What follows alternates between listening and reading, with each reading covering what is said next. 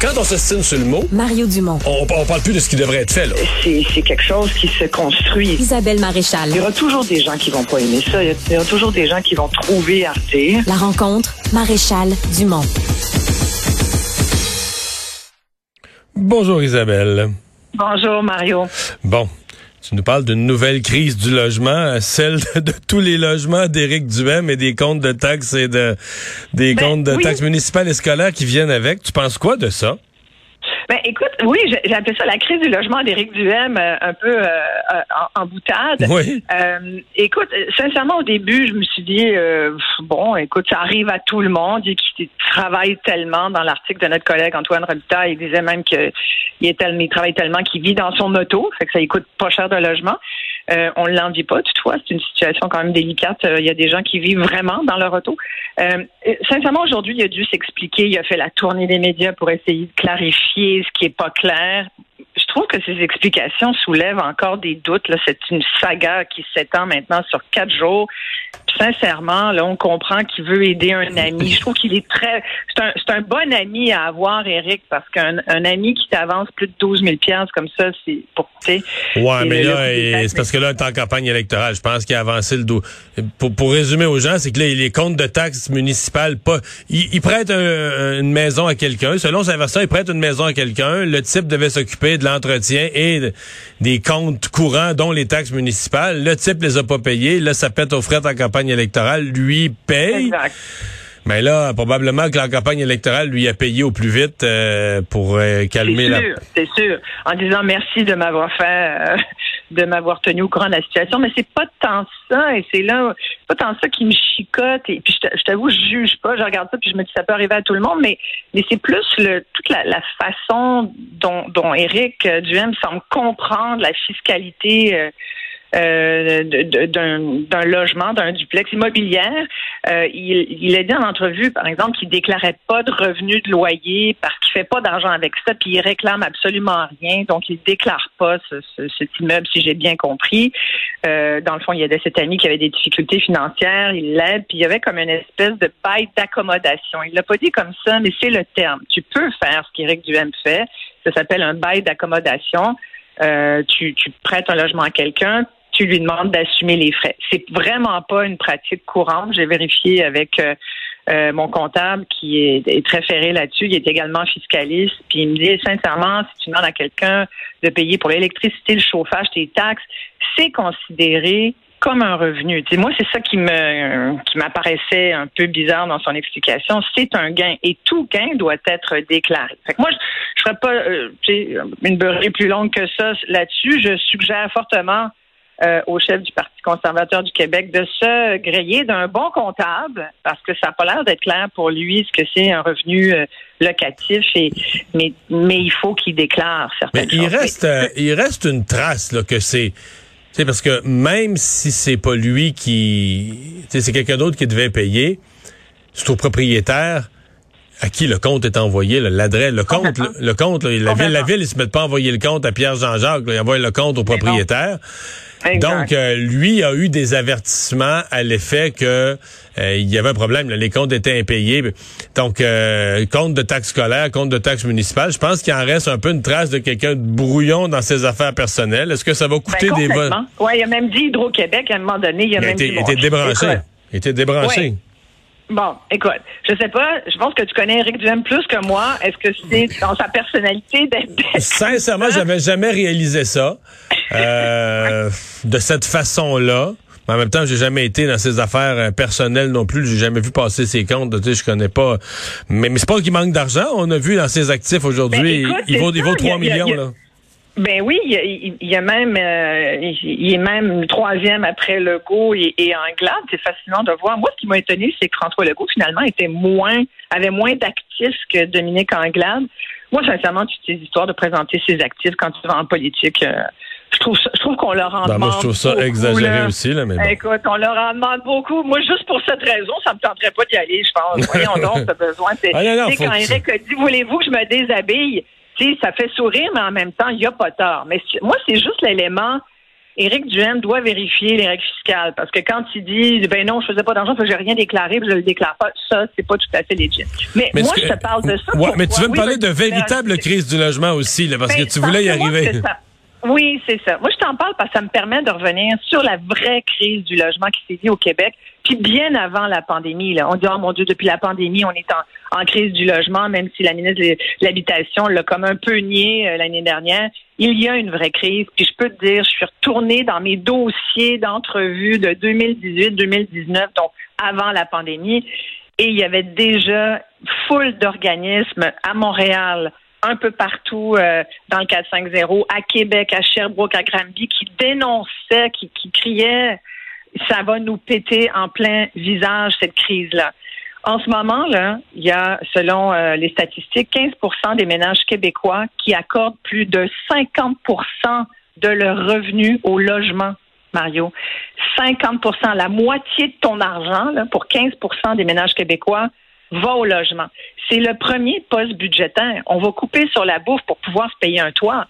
Selon la Corporation des propriétaires du Québec, il y a même 56% des locataires qui doivent de l'argent à leurs proprios.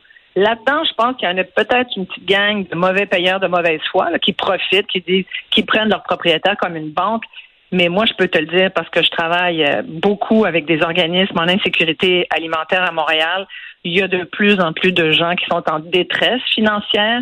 On s'est parlé, toi et moi, la semaine dernière, puis je pense que bon, tout le monde en a parlé un peu là, de la, bon, de l'inflation, de la hausse des taux d'intérêt. Tout ça va, ça, nous force à nous serrer la ceinture. On a vu, donc, on a vu le, le plan là, de, de la CAC qui nous qui nous propose quoi? Qui nous propose de nous serrer la ceinture comme à la bonne époque des libéraux. Moi, ça me faisait penser à cette époque-là où euh, on disait euh, il va falloir se priver un petit peu.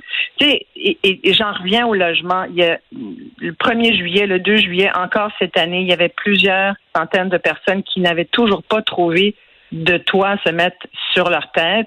Il y a de plus en plus d'enfants qui sont dans ces familles-là. Écoute, c'est pas compliqué de, se retrouver à la rue. Là. une couple d'années de chômage, une maladie, la santé mentale chambranlante, puis tu te ramasses en situation d'itinérance. Personne est à l'abri de ce genre de situation-là. je suis bien placée pour t'en parler parce que je suis porte-parole depuis des années d'un organisme qui s'appelle Notre-Dame de la rue, qui a un peu repris le flambeau, tu sais, de Pops qui faisait sa tournée. Mm-hmm. Euh, dans le centre-ville. Et c'est l'abbé Claude Paradis qui est l'espèce d'ange gardien. Tu sais, quand tu t'appelles l'abbé Paradis, déjà en partant, c'est comme un bon point avec le bon Dieu. Mais lui, c'est un véritable ange gardien auprès des itinérants. Et c'est fou ce qu'il voit dans la rue. Tu sais, ça, ça s'améliore pas. Je te parle de ça aussi aujourd'hui parce que je pense que les gens vont sans doute regarder ce soir Anne et Arnaud. Euh, ça commence à, à TVA. Il y a Guylaine Tremblay dans la peau de Francine Ruel, l'autrice qui a écrit un roman, une autofiction en fait, Anne et l'enfant vieillard, où elle, où elle parle de son fils qui a longtemps été en situation d'itinérance. Pourquoi? Parce qu'il avait vécu un traumatisme plus jeune, il a été blessé par balle, il s'en est jamais revenu, il, il, a eu des problèmes de consommation. Bref, il s'est ramassé à la rue. Fait tu sais, ça peut arriver à tout le monde. Et et c'est ça qu'il faut essayer de comprendre. Parce qu'en ce moment, moi, je l'entends pas beaucoup, cette situation. Tout le dossier logement, ça devrait intéresser les, les, politiciens en ce moment. On parle pas de ça non plus. Moi, ça me, ça me, ça me sidère de voir qu'on tique sur des affaires pas importantes, mais que la crise du logement, par exemple, qui est bien réelle, puis pas qu'à Montréal. Il y en a partout. Ah ben non, c'est partout. Mais c'est juste que les partis, euh, tu sais ils en parlent un peu. Québec solidaire est beaucoup là-dessus, mais leur solution, euh, tu sais, c'est moi, tu sais plus quoi faire. Québec solidaire, bon, il y a le logement social pour une partie, ça c'est correct. Mais tu sais, je sais pas si tu as vu la proposition de Québec solidaire qui achèterait 10 000 maisons pour les revendre, les vendre à rabais 25 sur un nuage, ben ouais, quand ils vont descendre ouais, mais c'est ça, c'est que mais... voir, ça, ça marche pas. Mais du logement social, c'est une décision à prendre, Mario puis le, faire dans une mixité. Je voyais, il y a un promoteur qui a poursuivi une ville parce qu'il voulait pas qu'il y ait du logement social pour pas qu'on le force. Parce que de plus en plus maintenant, certaines municipalités vont dire, bon d'accord, vous allez pouvoir faire ce développement, mais on voudrait qu'il y ait 10% ou 5% de logement social, soit du logement plus abordable. C'est ça que ça veut dire. Mais ça peut être des quand on est rendu là à poursuivre une ville parce que on veut vraiment pas, qu'on veut juste faire de l'argent avec notre développement. à un moment donné, il faut rendre aussi au suivant. Les coop d'habitation sont une belle occasion aussi pour certaines personnes. Si ça, on n'en parle pas beaucoup de ça. Fait moi, je trouve, que un, un loyer aujourd'hui, un 4,5 à Montréal, c'est 1035 dollars en moyenne. Comment veux-tu y arriver? Comment veux-tu y arriver? Fait c'est sûr qu'au bout d'un moment, les gens, ils vont se dire, bon, ben, on va couper sur quoi? Moi, je te dis, là, c'est très relié. Cette crise du logement va plonger, va amener directement euh, certaines personnes à la rue. Il faut s'y intéresser. Et ça m'amène à l'autre élément dont je voulais te parler. C'est le, le grand dénombrement de sans-abri qui va avoir lieu dans quelques semaines. Euh, euh, une semaine après les élections, en fait, après notre vote, le 11 octobre. C'est devenu un exercice annuel, ça. Hein? Euh, ben, c'est tous les, ouais, c'est tous les deux ou quatre ans, je pense. La, dernière, ouais, ouais, as raison, 18, 19, il n'y en a pas eu pendant la pandémie. Là, on le reprend. Euh, la dernière fois qu'on a compté, il y en avait 3149 en augmentation euh, par rapport à l'année d'avant. On a besoin de 1200 bénévoles pour aller compter les itinérants. Là, tu vas me dire comme ben, ben à quoi ça sert? Hein? Mais c'est important d'avoir le portrait de l'itinérant. Parce que on sait qu'elle a doublé avec la COVID. Euh, les, refuges, débordent. Quand on voit des tentes ici et là, là, les voisins se plaignent, la police débarque, elle intervient, mais ça règle rien. Sur les 3141 en 2018, euh, il y en avait euh, plus d'un sur cinq itinérants qui couchaient carrément dehors. moi, je, l'ai fait la tournée de, de certaines rues de Montréal avec la vie Paradis euh, à moins 15. Lui, il est bon, il va même à moins 25. Moi, je suis frileuse. Mais euh, j'ai fait la nuit des sans-abri. Tu, sais, tu couches dehors. Il faudrait que tout le monde couche dehors au moins une fois. surtout les décideurs. Puis je crois, moi, qu'il y aurait, tu sais, à un moment donné, quand tu pognes la frette, là, là tu as conscience de la, la réalité de certaines personnes sans-abri ça, viendrait les chercher. on y penserait peut-être un peu plus. moi, je trouvais que c'était une belle, belle, belle idée d'en parler à l'approche de l'hiver. L'automne s'en vient, les températures vont baisser. S'il y a des gens qui se sentent euh, euh, partants pour ça, on a besoin de 1200 bénévoles pour aller compter les itinérants dans la ville. Puis vous allez sur euh, le site Dénombrement Montréal. C'est très facile sur, sur Internet mais ça va nous aider peut-être un jour à freiner ce problème-là, qui est un véritable problème de société. Isabelle, merci beaucoup. Merci à toi. Au revoir, à demain.